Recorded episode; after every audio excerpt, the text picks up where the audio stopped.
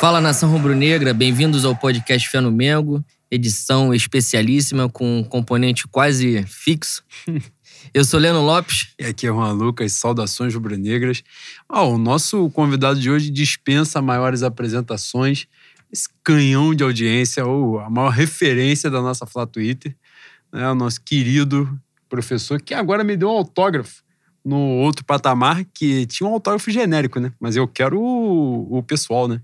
Théo Benjamin, seja bem-vindo mais uma vez. Obrigado, pessoal. Quem me dera ser um componente fixo. Eu fico tentando cavar esse convite, mas demora. Os caras falam assim: não, deixa ganhar quatro seguidas. Deixa Saturno se alinhar com Júpiter, que a gente chama de novo. É um covarde, né? Como se saísse da, da Zona Sul pra vir pra Bangu fosse uma, uma moleza, desce pra vir andando. Não, e essa ele veio bem, que ele veio no feriado. Mas oh. ele veio uma que ele pegou engarrafamento de 50 horas, né? o outro foi no dilúvio. Foi, é. outra eu tava comprando seguro do carro. Aí hoje, mano, me preparei o dia inteiro. Fiquei, fiz meditação, saí com uma hora de antecedência. Vim certinho, cheguei aqui meia hora antes, entendeu? Para mostrar comprometimento. É isso aí, coisa maravilhosa. É, nós estamos levemente ausentes, né, Boi? Por problemas técnicos, nós não pudemos gravar na última semana. E, mas estamos aqui, né? Porque também se a gente gravasse na outra semana, tinha vir depois de duas porradas, a gente ia chegar aqui puto, falar um monte de merda, ser processado. Pelo menos teve uma vitória antes, nesse caminho aí, nesse trajeto, pra gente poder falar. Eu ia fazer um destaque inicial, falar que eu, eu, descobri, hoje eu estou de roupa social, como vocês viram na foto, porque eu estava trabalhando no feriado da cidade do Rio de Janeiro, que ninguém respeita mais porra nenhuma, não respeita o profissional. Né? E eu tive que ir a Teresópolis resolver um problema. E aí eu fui descobrir agora há pouco tempo que o nosso Sub-17 tomou outra porrada do Fluminense. Foi 3 a 0 agora no agregado 9 a 1 Então, parabenizar o trabalho do Sub-17, que, pelo amor de Deus, né? Puta que pariu. Base é pra revelar jogador, mas também não, não mas precisa, é, né? Exatamente. Não, não tem que ter um pouquinho de dignidade ainda nesse meio do caminho. Não tem necessidade. É, nossa máquina Flá Basquete está na final do Super 8. O nosso vôlei perdeu ontem, mas tá bem na, na, Superliga. Ontem foi uma Copa de alguma porra que a gente perdeu, não interessa. O que interessa é o que a gente continua. Bernardinho ainda tá no Flavôlei? Tá no Flavôlei, tá Mesmo lá. devendo a ele? Ah, a gente sempre Cara, tá devendo pra alguém, né? Quem tem palavra é muito gostoso, né, Bui? e hoje a gente tá aqui de, de freestyle, né, Bui? A pauta aí à vontade, não tem nada escrito, não tem ordem. É... Nós vamos questionar o Theo sobre os participantes do Big Brother, né? Pra saber o que É que importante ele... que ele esteja atento, porque saber saiu que a lista acha, ontem. Se ele vai estar dentro da nave mãe na temporada 2021. Será que saíram todos os participantes? Talvez ele seja o Exatamente. participante surpresa. Esse é o mistério. Aí. Mas é isso. Nos últimos jogos, Theo, nós, antes de falar dos jogos, né, falar do processo, obviamente, sai o Dome no meio do, do campeonato. É, às vezes o pessoal tá querendo ressuscitar isso como se o Domi fosse melhor do que ele realmente era na época, né? Claro. E aí, mas veio, né? Ainda havia tempo, o Flamengo estava em segundo ou terceiro lugar, estava próximo. Ainda tinha as oitavas de final da Libertadores, tinha a quarta de final da Copa do Brasil. Uma expectativa do Ceni conseguir alguma coisinha ali. Ele é logo eliminado nas, nessas duas primeiras fases dos campeonatos. Semana livre no Campeonato Brasileiro para trabalhar. E aí os nossos últimos jogos foram, né?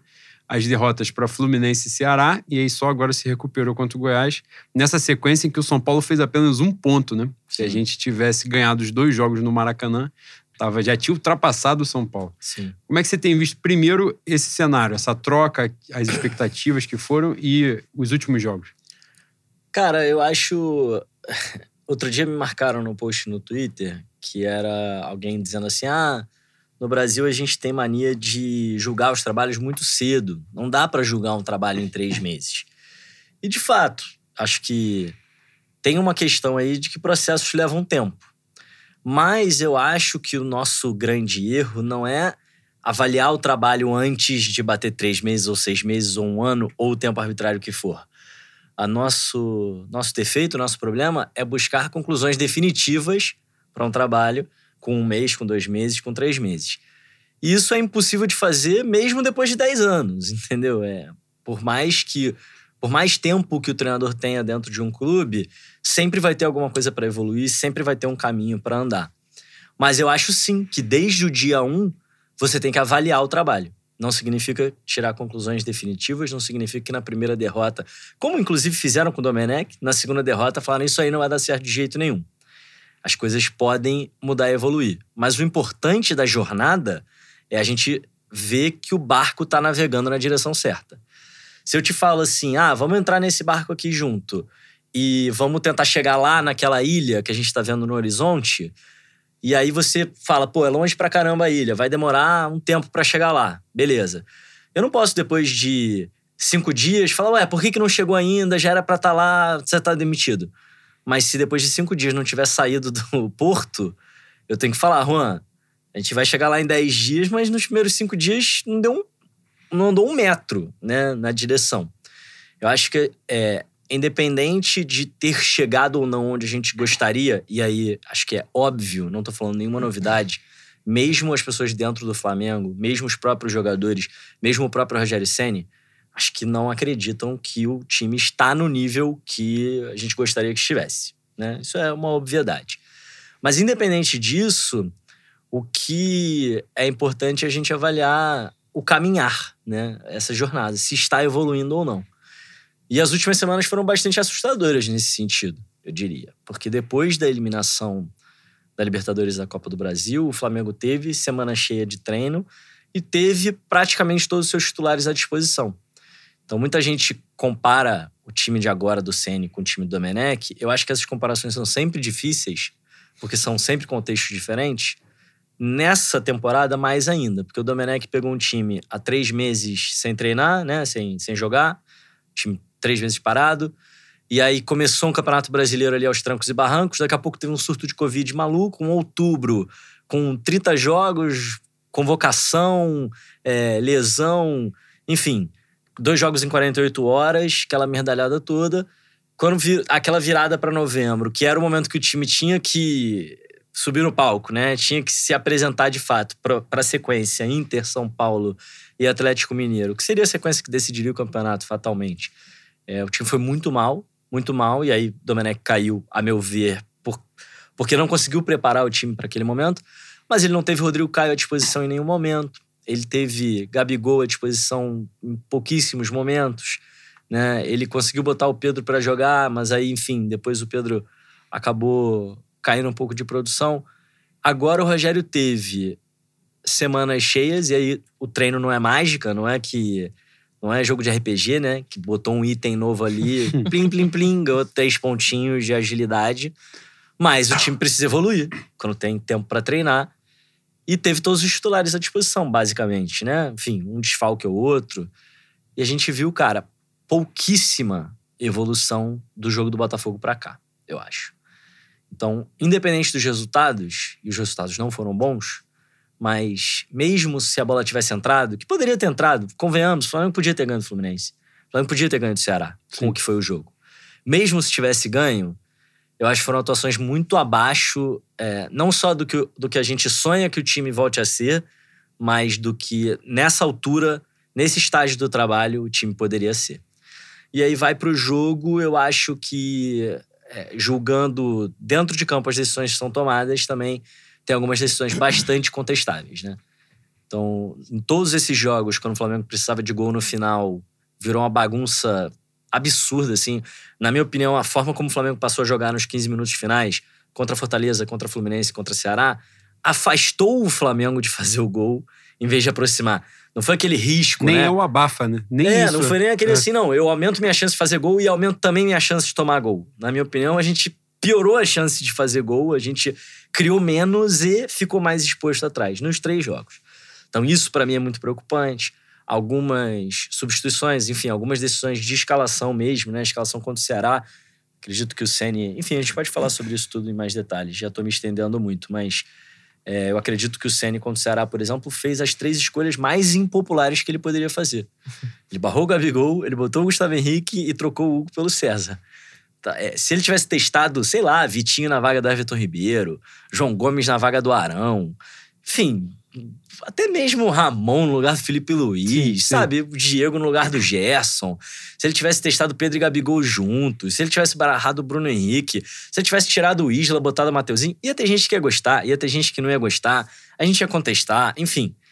Mas ele talvez tenha escolhido as três mudanças mais impopulares que ele ia fazer. Pegando esse teu gancho, no, no dia, inclusive, eu postei que, vendo a escalação, eu falei, pô, muita cara de Zé Ricardo contra o Vitória na ilha, uhum. né? que era. Só que quais eram. Ali, o, o muita cara que eu falei era a cara de final. Né? Era Sim. uma cara de final, o cara começa a tomar decisões que ele não tomava, e você vê que é o momento que o cara se perdeu, de alguma forma. A diferença dos contextos é que o Zé Ricardo, naquele dia na ilha, ele cede às convicções dele. Né? Ele É, tinha uma convicção, ele marcava vários jogadores, ele não tirava naqueles jogadores até o fim. E a torcida pressionando, batendo, batendo, batendo, batendo. Quando ele chega naquele jogo, ele muda. Os jogadores contestados, ele bota outros. Sim. E ficou a sensação de que o time nunca tinha feito aquilo. Né? O Flamengo entra em campo totalmente perdido e tal, enfim.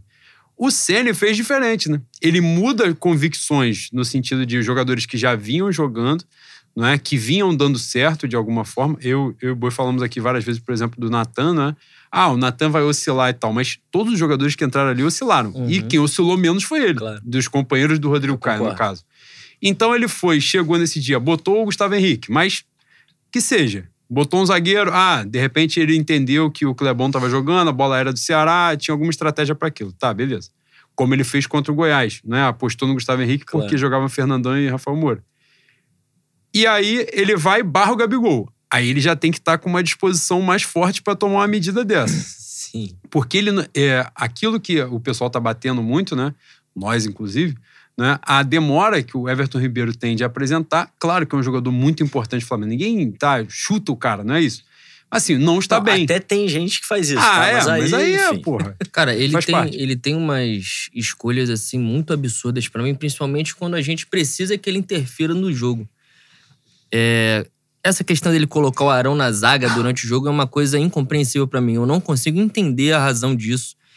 E eu já falei no manifesto, eu acho que eu já falei isso aqui também. Eu tenho a impressão que ele confunde ofensividade com meter uma porrada de, de gente do ataque ou com característica ofensiva.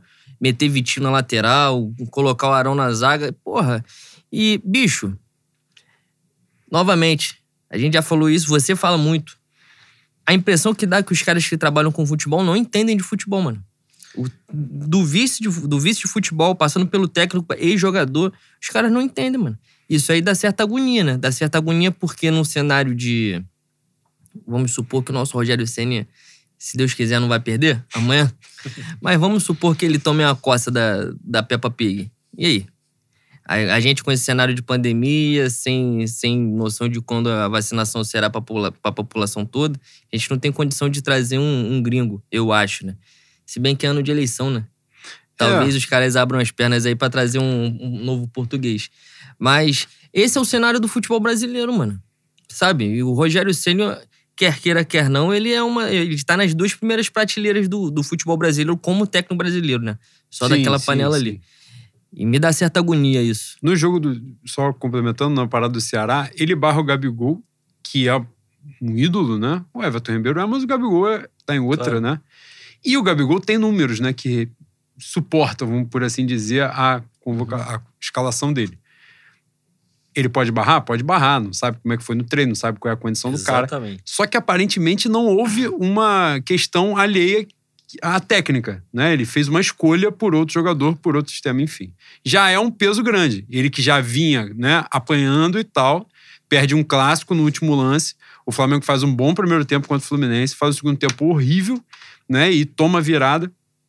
E ele vai pro jogo e tira o Gabigol. Aí vem a decisão do César que eu acho que foi uma decisão que surpreendeu o próprio César. Eu acredito, eu acreditei piamente nisso, de que o próprio César não acreditou que ele entraria em campo.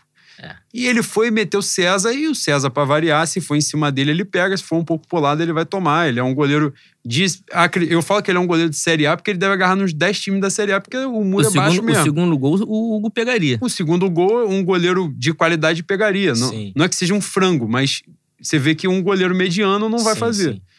E aí a coisa aperta ainda mais, né? Era um jogo que aquele pós-jogo ali, pra mim, tava muito evidente que ele cairia. Né? Me surpreendeu que ele não tenha caído naquele momento. É uma merda porque não tem muito pra onde ir, não tem muito o que fazer, né? É, Mas a parada do Rogério Senna é justamente essa que o Boi falou agora. A leitura de jogo dele é ruim, né? E ele às vezes toma umas decisões, como essa, por exemplo, do Gabigol, que a gente está dizendo, pô, ele não hesitou em tirar o Gabigol. Ele não hesitou em barrar o cara que é uma referência do time. E o Everton Ribeiro, por exemplo, já vem muito mal e ele não tira. Ele já tirou o Arrascaeta várias vezes Sim. em vez de tirar o. Outra coisa que ele fez em Fortaleza, ele bate na tecla que o Ramon, que o João Gomes, que o Cabral não estão maduros ainda pra jogar no profissional. Mas em Fortaleza ele escolheu o João Lucas, né? Sem mais nem menos. João Lucas, eu não, não lembro nem se também. ele jogou na temporada. Não, ele tava três meses sem jogar. É. É, ele jogou. Acho que o último momento do João Lucas tinha sido lá na crise de Covid. Ele jogou contra o Palmeiras. né? Pois é. Que ele até machucou e entrou o Richard Rios, foi pra lateral. É, eu, eu tendo a concordar, assim, que as escolhas feitas durante os jogos até aqui têm sido muito contestáveis. E aí, de novo, é isso. Quando a gente fala sobre avaliar um trabalho, ele, ele pode ser avaliado depois de uma semana, depois de duas, de- depois de um mês, depois de dois meses. Aliás, ele deve ser avaliado.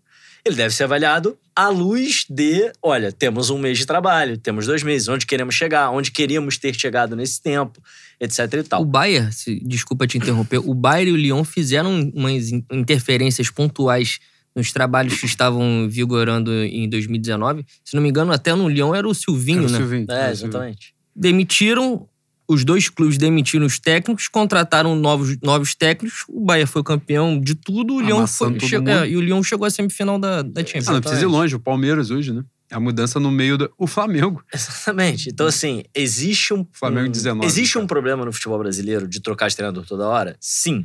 Isso é um problema? Sim. Isso atrapalha o desenvolvimento dos clubes? Sim. Mas toda troca de treinador é ruim? Não.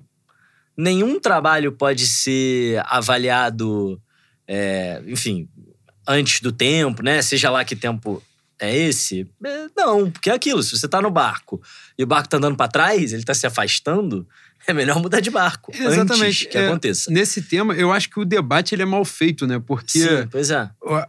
ou você fala que o treinador tem que mostrar resultado a todo momento, ou você fala que tem que dar tempo, independente de qualquer coisa. Exatamente. Se a coisa não estiver fluindo, você tem que dar tempo, porque a sua finalidade é o dar tempo. Mas eu acho, inclusive, Juan, que E você isso é muito pode, feito, né? que você pode fazer uma avaliação. Essa avaliação pode ser negativa e mesmo assim você Sim, pode optar sim. por dar tempo. Não, o que Tá. eu tô dizendo é assim, parece que só É tem esses isso, dois hoje, argumentos. Hoje parece É. que só existem esses dois argumentos. E aí a galera fica defendendo, por exemplo, o trabalho do Luxemburgo no Palmeiras, que era obviamente ruim. E a galera fica defendendo por quê? Porque precisa dar tempo, precisa dar tempo. Sem tempo não dá nada. Nananana. O cara vai embora, porra, vem um trabalho obviamente melhor. O trabalho do Abel no Flamengo era obviamente ruim. É, então, às vezes, precisa trocar. A questão é, precisa trocar o Ceni agora? É uma pergunta muito difícil, até pelo contexto que a gente está vivendo. Eu acho que para além de disso que o Leandro falou, de pandemia e tudo mais, quem entraria, cara, falta um mês pro final da temporada. Uhum. Talvez valha mais a pena você já pensar com a cabeça da próxima temporada, já se preparar para os movimentos que você vai fazer de mercado, etc. Mas manter o cara até o final da temporada, do que você tentar uma troca abrupta agora, vai ter que correr atrás de alguém, vai vir um bombeiro qualquer, enfim, não se sabe o que que vai acontecer. Pode dar certo, pode dar errado, vai ser mais caro. É, então, talvez a escolha correta, mesmo com uma avaliação negativa, seja manter, tá? Sim. Nesse momento. Pensando no longo prazo, porque afinal de contas, isso é uma coisa importante, assim. É, na teoria dos jogos, existem dois tipos de jogo, tá? Existem os jogos finitos e os jogos infinitos. Os jogos finitos, eles têm adversários conhecidos, eles têm início, meio e fim, tem um sistema de pontuação que diz quem ganhou e quem perdeu no final. Os jogos infinitos, eles têm é, jogadores conhecidos e desconhecidos, eles nem sempre têm um conjunto de regras claro e não termina, ninguém venceu. Então, os caras até falam, né? Ah, sei lá, a educação é um jogo infinito.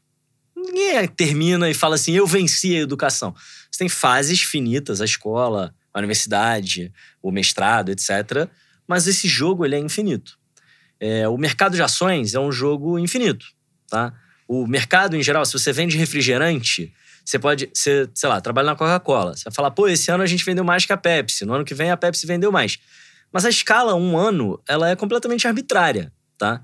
É, no, no longo prazo, o que importa é continuar competindo no jogo infinito. E eu acho que o que os clubes de futebol não entendem é que enquanto o time joga um jogo finito, o clube joga um jogo infinito. O objetivo do Flamengo não é ser campeão esse ano. O objetivo do Flamengo é se manter forte para ser campeão todo ano Uhum. entendeu? Então, essa a decisão de agora, ela vai influenciar o futuro, o futuro próximo e o futuro distante. Essa decisão, na minha visão, precisa ser tomada com essa cabeça. E talvez a melhor decisão seja manter mesmo com avaliação negativa. Agora, também não me venha dizer que não podemos fazer uma avaliação negativa do trabalho até aqui. E aí, quando eu falo trabalho, só para só fechar, quando eu falo trabalho, não é a pessoa do Rogério Senna apenas. É claro que ele é o cabeça ali, mas o trabalho envolve a comissão técnica, envolve todos os profissionais do clube, envolve os jogadores. Assim, este trabalho, da maneira como ele está sendo conduzido nesse momento, é, não está dando certo. Assim, ele é, tem, a meu ver, pelo menos, uma avaliação mais negativa do que positiva. Agora, quem são os culpados? Quais são os movimentos para virar esse barco? Aí só quem está lá dentro que pode responder de fato, porque a verdade é que a gente tem pouca informação, né, olhando de fora. A gente não conhece tudo o que acontece lá. O Boi bate muito na tecla da. bateu muito aqui ao longo da, da temporada, desse segundo semestre, né? Das mudanças de departamento médico, né? Mudança de fisiologia e tal. E que, evidentemente, criaram problemas no Flamengo, que foi um diferencial né, na outra temporada. O Flamengo recuperava muito rápido os jogadores e tal. A gente vive uma temporada atípica também. É, não tem como desconsiderar isso.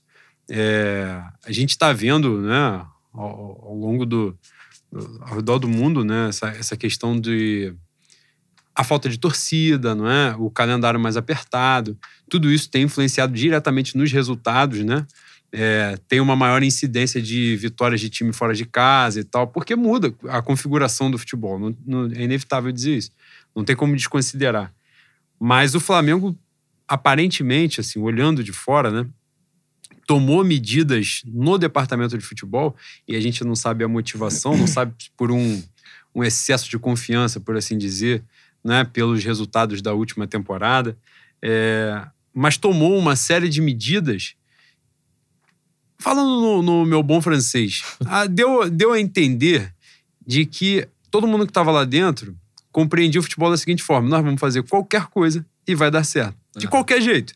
Então a gente pode se dar o luxo de pagar 7 milhões de euros no Michael, que jogou seis meses de futebol de alto nível, né, numa Série A. Trazer ah, o Pedro ele... Rocha com clara, claro diagnóstico de, Sim, de pubalgia. É, uma de... pubalgia difícil de tratar, pelo que diziam. Trouxeram ele com um salário, acho, quase de um milhão, né? 900 mil, e ele jogou dois, três meses no máximo. Não, jogou nem 10 jogos, ele nem, não fez nem pois isso. Pois é. Fez, ficou muito tempo fora, teve a pandemia, a paralisação, e nessa ele não jogou mesmo, né? Ficou Sim. muito tempo fora. É, o Flamengo se deu o luxo de perde Jorge Jesus, quando o Jorge Jesus sai, né, renova o contrato e sai, aquela ideia das entrevistas, que a gente sempre bate nessa tecla, essa mentira toda que foi criada. O vice de futebol muito grande, né?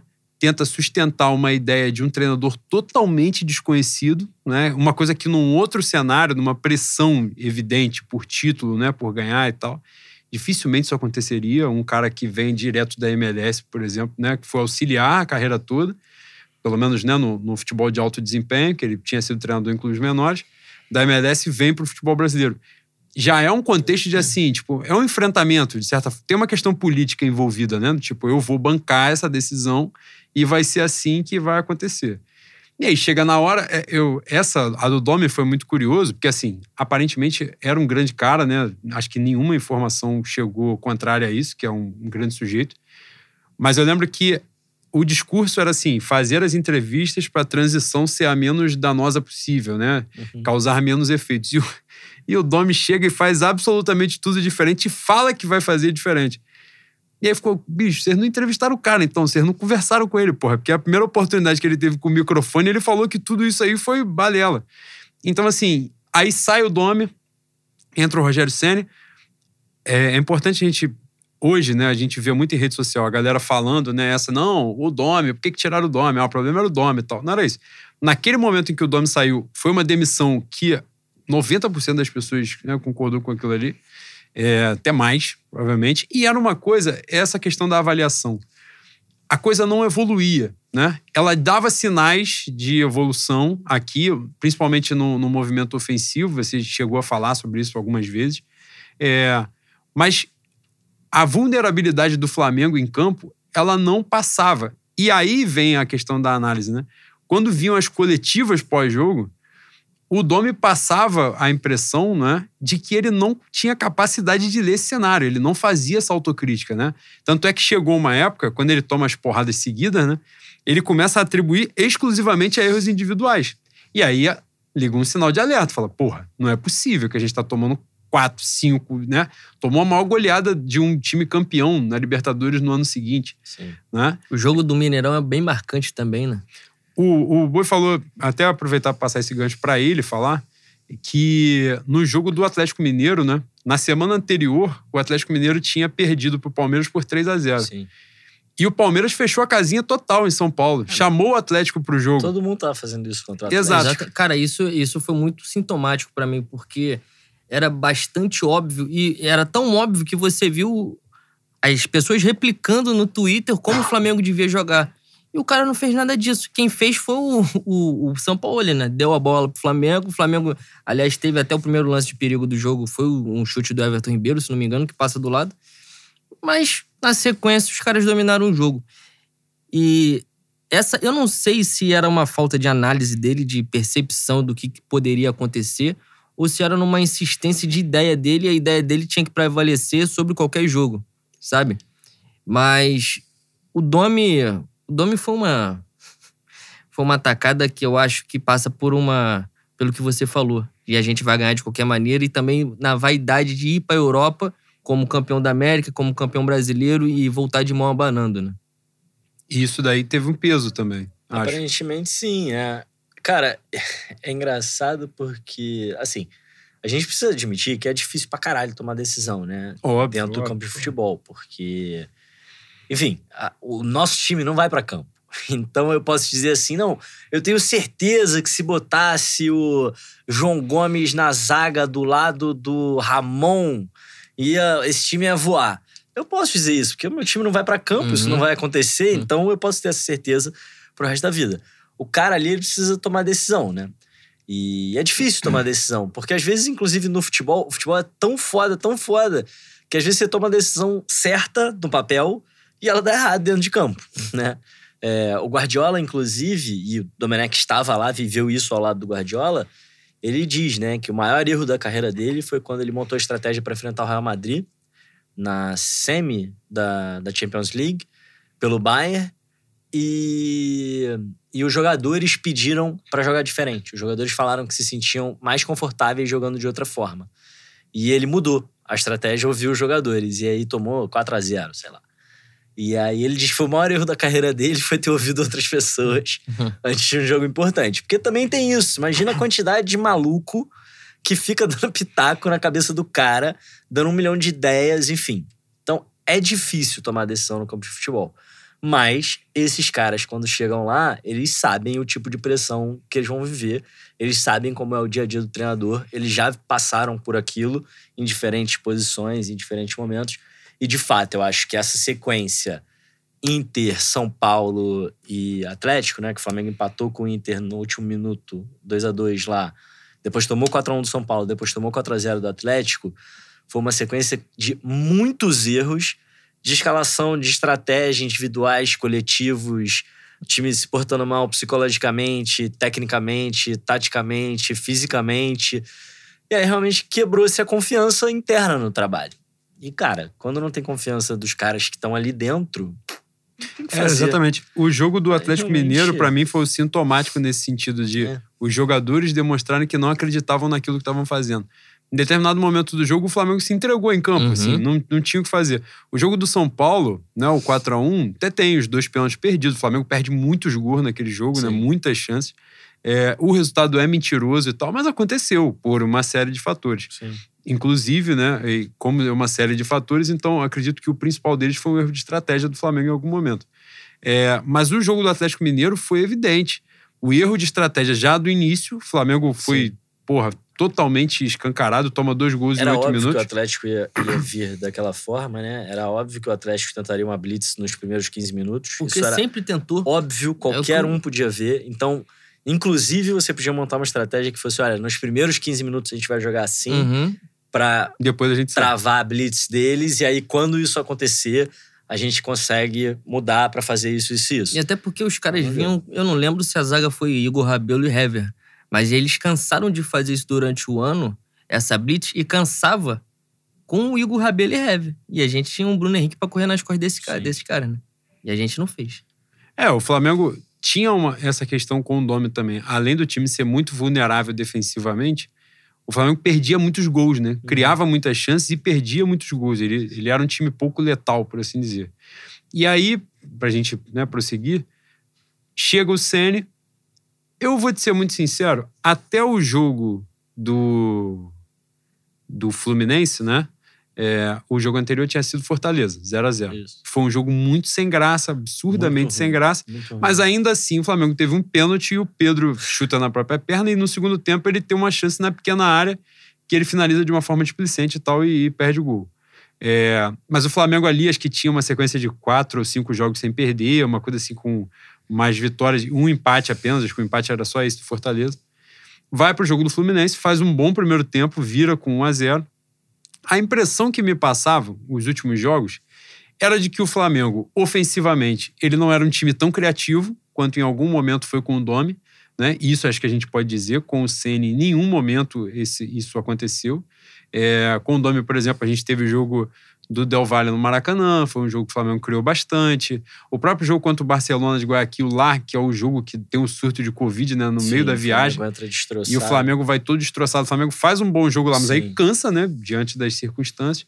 E o ápice, eu acho, do Domi, que é o jogo do Corinthians, né? Em São Paulo. Claro. Que é um jogo que o Flamengo dá muitos espaços pro Corinthians, né? Mas o Flamengo estava muito letal naquele dia, né? Foi um dia que o Flamengo criou as chances e fez. Né? É, Mas eu lembro que o Gil faz um gol de cabeça, se não estiver enganado.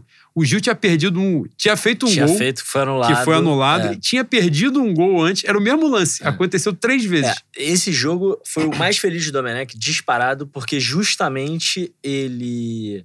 O time fez 3 a 0 aí tomou um gol, foi anulado, aí tomou outro gol na sequência e ele fez duas substituições que realmente rearrumaram Vitinho o time. E aí o.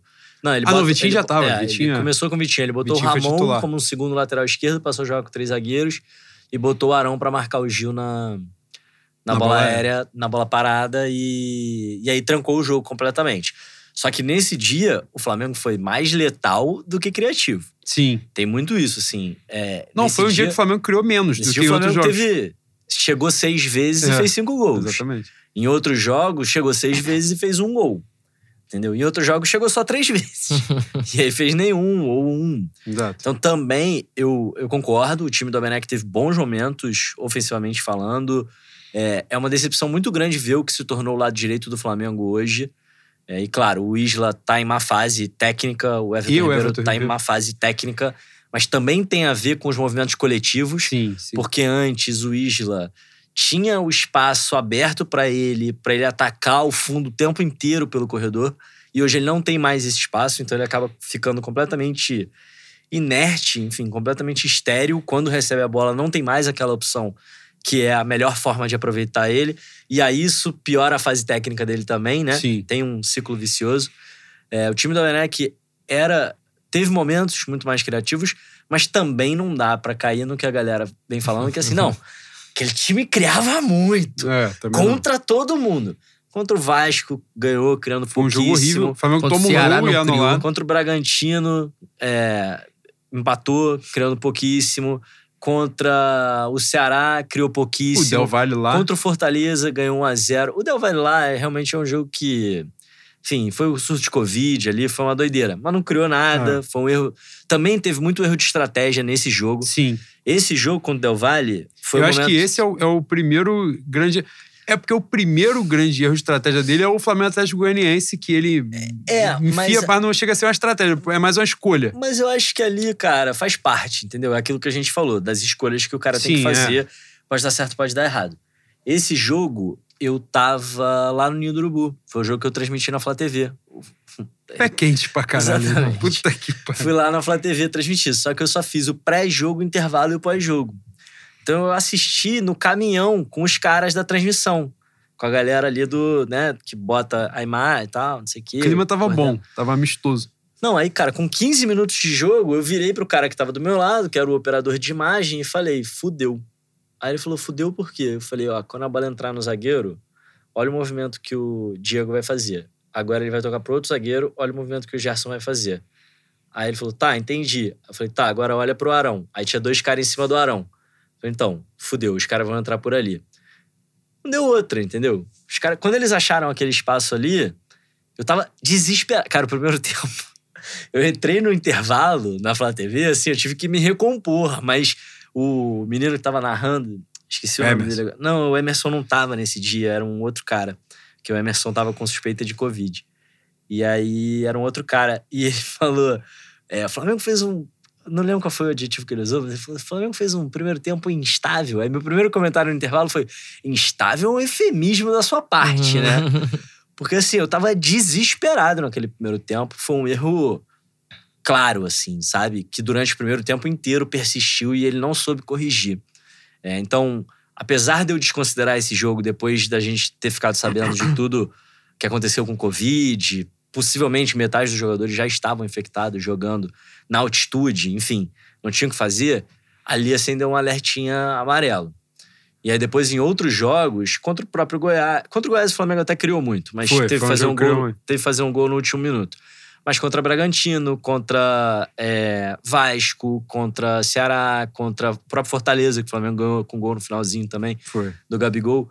O Flamengo do Domenech criou pouquíssimo nesse Teve um jogo também. que foi sintomático, assim, do que foi o Dome no Flamengo, pra mim, que foi o Flamengo Bahia. Que o Flamengo ganha de 5 a 3 Sim. O Flamengo cria bastante, mas o Flamengo ficou absurdamente vulnerável num jogo que estava todo na mão do Flamengo. Sim, total. Tem um lance, um Flamengo toma um gol que o Gabriel Batista bota a bola pra dentro do campo. A bola estava saindo, ele botou pra dentro e tomou o gol. Total. Então, Mas aí entra o tal do erro individual sim, também, né? Sim, também. Mas digo, o Flamengo começou a ficar exposto num jogo que aparentemente estava Com tranquilo. certeza. Pra mim, o, o melhor jogo do Domenech, mais até do que o Flamengo Corinthians, foi o Fla-Flu. Que foi 2x1, o Digão Foi um fez bom o jogo. É. último lance. Ali o Flamengo dominou completamente Foi um o resultado Fluminense. muito injusto, Completamente 2x1. o É. Fluminense. E jogou com o meio-campo com Arão, Gerson, Diego, Everton Ribeiro e Rascaeta.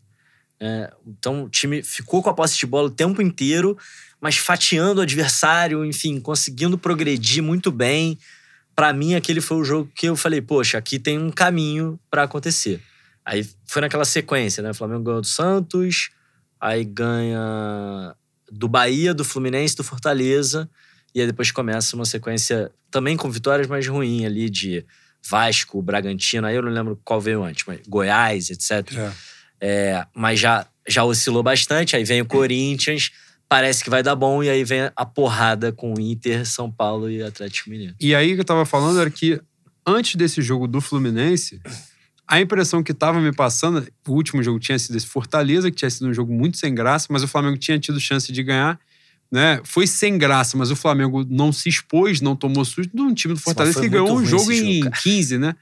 Foi Aí, enfim, veio o jogo do Fluminense. O Flamengo faz um bom primeiro tempo. A impressão que vinha passando era assim: o Flamengo era um time menos criativo, ofensivamente, por assim dizer, mas ele era menos exposto defensivamente. Só que o Flamengo não permitia mais que o adversário chegasse 10, 12 vezes, mas na uma, duas vezes que o adversário chegava, o Flamengo tomava Uhum. alguma coisa. Então isso dava uma impressão assim: ah lá, olha quantos gols o Flamengo tomou Uhum. com o Domi e olha com Uhum. o Sene. É, é a análise de resultado apenas. Sim, sim. Mas você vendo o jogo, você via que o Flamengo estava ficando menos exposto. Criava menos, mas menos exposto. Só que do meio pra frente, os jogadores são bons pra cacete e eventualmente sai alguma Claro. coisa. É, só que aí vem. Primeiro tempo contra o Fluminense é um bom jogo, o Flamengo faz 1x0, poderia ter feito mais. é, perde várias chances, perde uma série de chances. Vem pro segundo tempo, o Flamengo. Nem, o Flamengo nem senta a bunda lá atrás. O Flamengo abre mão do jogo É. mesmo, total. Exatamente. E toma a virada. Um resultado injusto, porque o Fluminense também não fez merecer aquilo, mas futebol é essa parada. E aí vem o Ceará, uma porrada de tomada de decisão merda. Um resultado. Flamengo no segundo tempo, como você falou, poderia ter feito gols, poderia até ter Poderia. vencido o jogo. Toma o segundo gol já nos acréscimos do segundo tempo. É, Mas enfim, um monte de decisões merda no jogo, que em tese era um jogo simples, embora o Ceará faça um trabalho razoável na Série A, o Guto. É, E aí vem o jogo do Goiás, muito pressionado. Né? A gente estava vendo o jogo junto. No primeiro tempo, gramado encharcado pra cacete Prejudicou muito. prejudicou muito. Aí é difícil, eu não sei como é que o Boi vê esse esse lance. Se o jogo do Ceará você atribui né, Boi, o 3 a 0 ao Flamengo ter jogado relativamente bem naquilo que podia fazer, diante dessa circunstância, ou do Goiás isso é uma merda, né? Porque o Goiás Cara, é uma merda o- também. Mas o Goiás chegou duas vezes é, num, num momento que o Flamengo. Eu falei isso, eu acho que eu comentei isso no, no Twitter. Às vezes que o Flamengo tá sendo atacado, eu tenho a impressão que o Flamengo marca a bola, né? O Flamengo não marca o jogador. Isso dá. Isso aí é uma. Um, do- pra dar merda é dois palitos, né, boi? Se eu não me engano, na cabeçada do primeiro tempo, que foi o lance mais perigoso do Goiás, não lembro se foi o Fernandão, se foi o Ah, Rafael Moura, Moura. foi. O cara cabeceia sozinho e o jogador mais perto dele tem dois jogadores perto. Felipe Luiz e Gustavo Henrique. Quem tá mais perto é o Felipe Luiz. Não era pro Felipe Luiz estar ali, né? E a outra coisa que me assusta no sistema defensivo do Flamengo é que toda hora os caras encontram espaço para inverter bola, conseguem inverter bola. O sistema do Flamengo parece não, não consegue balançar direitinho se ajeitar, até porque marca a bola ao meu ver, e a gente fica exposto, mano. Então, embora a gente tenha certa qualidade do meio pra frente e mesmo assim não esteja sendo bem aproveitada, eu acho que o sistema defensivo do Flamengo com o Rogério, ele não, não é muito melhor do que o Domi, sabe? Esse jogo do Ceará, como vocês falaram, a gente podia ter vencido, mas os gols que, os gols que o Ceará encontrou, todo adversário consegue encontrar em jogadas parecidas contra o Flamengo, entende? É isso. É. No- Diga, diga. Não, é, é assim, eu, eu acho que. Talvez eu esteja num momento muito crítico também. Mas eu Mas não com acho toda que razão, né? No momento É, desse, mas eu quero dizer ser- assim, É, muita gente falou, ah, grande primeiro tempo do Flamengo contra o Fluminense e tal. E eu fico muito tranquilo pra falar, porque como agora eu tô transmitindo pelo Telegram, né, os jogos, então não dá nem pra mudar, não dá nem pra avaliar pelo resultado final o que eu falei no intervalo, né? Então no intervalo desse jogo eu falei, cara, achei o primeiro tempo ok do Flamengo, mas assim, nada demais, É, nada maravilhoso, nada muito bom. Primeiro tempo ok. O que, eu acho muito grave desses dois jogos, tá? Dessas duas derrotas? Não é nem perder para Fluminense e para Ceará, porque o Campeonato Brasileiro é maluco, tá? O Campeonato Brasileiro, esses resultados acontecem o tempo inteiro. É, não é nem perder para esses dois em dois jogos consecutivos, que, porra, é grave para um time que quer ser campeão. Ter duas derrotas seguidas ao longo do campeonato já é grave. Ter duas derrotas seguidas para Fluminense e Ceará é, é grave de qualquer forma. Não é nem perder duas vezes seguidas para Fluminense e Ceará em má fase, porque o Fluminense O jogo, estava numa péssima o fase. jogo seguinte toma de 5 do Corinthians. Não, o Fluminense estava numa péssima fase e o Ceará também numa péssima fase. Mas não é nem isso que me irrita, cara. Ceará perdeu pro Bragantino. O que eu acho muito doido é o Flamengo perder dois jogos seguidos para Fluminense e Ceará em má fase em dias que Fluminense e Ceará jogaram mal. Porque eu acho Sim. que o Fluminense jogou mal pra caralho aquele jogo. O Fluminense fez um primeiro tempo horroroso. Não, no primeiro tempo, eu lembro, eu comentei isso com o. O Eu primeiro falei, tempo o se Fluminense esforçou pra perder de abriu pouco. mão de jogar. Assim, Não é recuar apenas. assim. É, abriu mão. Foi uma parada. in- Assim, o Fluminense, cara, foi inexistente. Ele sentou 10 caras lá atrás e o Flamengo chegava como queria. assim. Sim, Os caras exatamente. foram muito mal.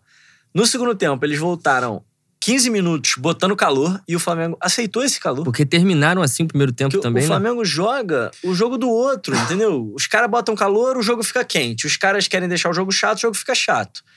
E aí, porra, Foi o Flamengo e Fortaleza. foi um desespero. Eita, tá exatamente. recebendo alguém aí, boi? Exatamente. Porra, Tá dando passagem pra alguém? Caralho, quer charuto, quer cartola? Como é que vai resolver isso aí?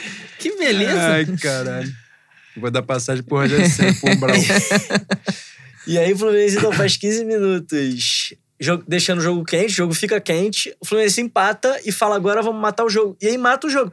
Não acontece mais nada até o final do primeiro tempo. Cara, o- E vou te falar, no final do primeiro tempo, nem o Ailton achava que ia virar o jogo. Não, nem nenhum o Iago torcedor do- achava que ia virar Nenhum o jogo. torcedor do Fluminense acreditou que o Fluminense viraria depois daquele primeiro tempo. Quando eles viram. Não, não, mesmo assim, finalzinho de jogo, o Ailton já tava pedindo pra todo mundo: senta a bunda lá atrás e tal. Quando a bola sobe pro Iago, a reação dos caras não é de felicidade, não é de chegamos ao objetivo, é de incredulidade. assim. Surpresa. Meu Deus!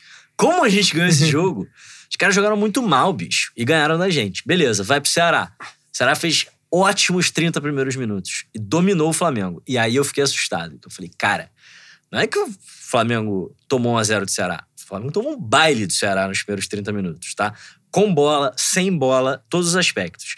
Aí com 30 minutos tem a parada técnica.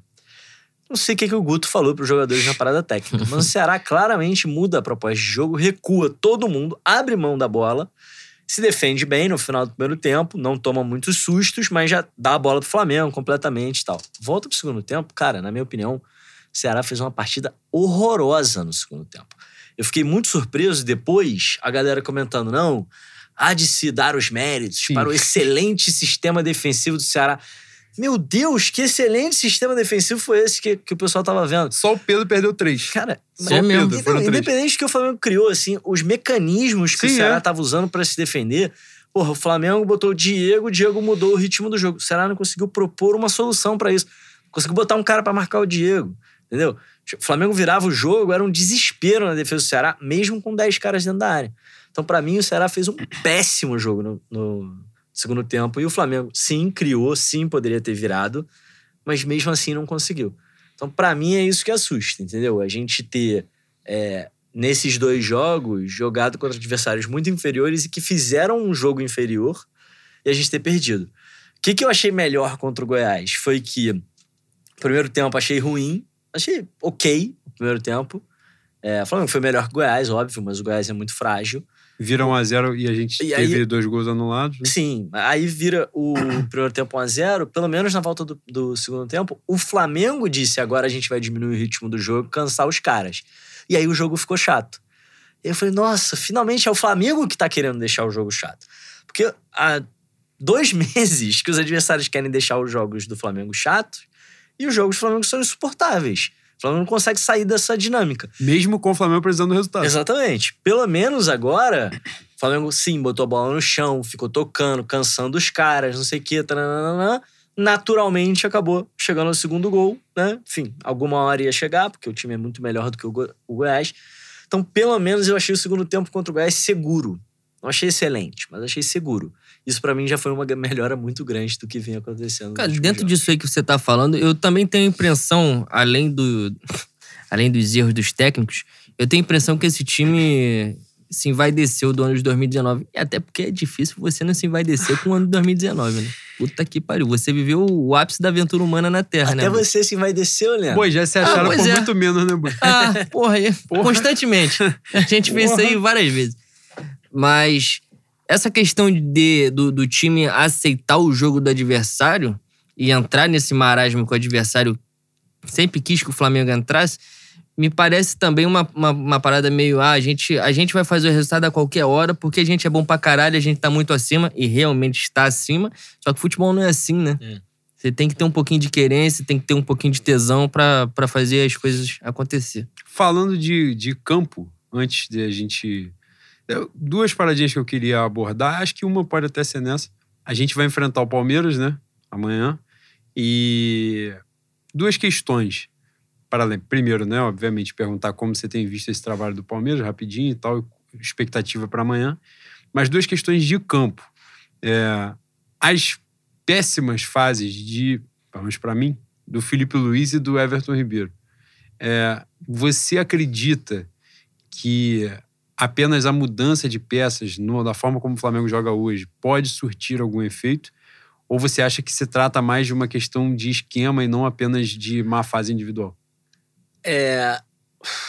Cara, eu acho.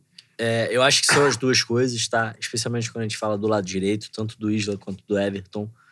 Tinha uma mecânica muito legal que o Domi conseguiu é, criar para abrir o espaço no corredor para o Isla passar o tempo inteiro. E o Isla, ele não recebia a bola virada da esquerda para a direita atrás do meio-campo do adversário. Ele recebia nas costas da defesa. Então, né, ele já recebia se projetando na frente sem marcação. Inclusive, teve um lance, um cara me mandou no Twitter uma foto de uma jogada que o Diego tá fazendo assim, trazendo da esquerda pro meio contra o Goiás. E, cara, um buracão ali, o Isla correndo no buraco e o Diego acabou, acho que chutando, enfim, deu um passe pro outro lado, não sei o que ele fez, mas não deu no Isla. E o cara falando assim, pô, por que, que não aciona o Isla? Só que se você reparar, a linha de defesa do Goiás tá como se fosse na entrada da área. O Diego tá com a bola uns 10 metros atrás, né? Uns 10 metros mais distante do gol. E o Isla tá atrás da linha do Diego. Então, mesmo se o Diego abrisse a bola ali, porra, a defesa balança e fecha a porta pro Isla. Entendeu? Uhum. Antes, o que acontecia é que o Isla já estaria 10 metros à frente do Diego nessa bola. Então, o lançamento sairia ele atacando as costas da defesa do adversário. E aí você potencializa o jogo dele. Mas você não potencializa só o jogo dele, você potencializa o jogo do Everton Ribeiro. Porque quem não tem a bola tem uma função fundamental no jogo de futebol. Porque quem não tem a bola tem o poder de atrair o adversário, tem o poder de arrastar o adversário. Criar o espaço. né? Então, assim, se você, por exemplo, tem um ponta que arrasta, vem pra dentro, arrasta o lateral junto, ele vai abrir o corredor pro outro cara receber a bola. Esse cara não vai aparecer nas estatísticas, não vai ser um passe certo pra ele, não vai ser uma assistência, não é nenhuma ação, porque infelizmente a gente só mede ações com bola. Só que o jogo sem bola, ele é tão ou mais importante, né? É, o próprio Cru, Cruyff, enfim, esses os grandes teóricos do futebol falam que quem decide pra onde o passe vai não é quem dá o passe, é quem vai receber o passe. Mas eu ainda iria além. Tem uma. Quem decide é primeiro quem vai receber, segundo quem não vai receber, mas que vai abrir espaço pro cara que vai receber. E por fim é o cara que dá o passe. O cara que dá o passe, ele é só ferramenta, entendeu? Ele é o cara que vai empurrar a bola. Mas quem tá, quem nem vai receber a bola é fundamental.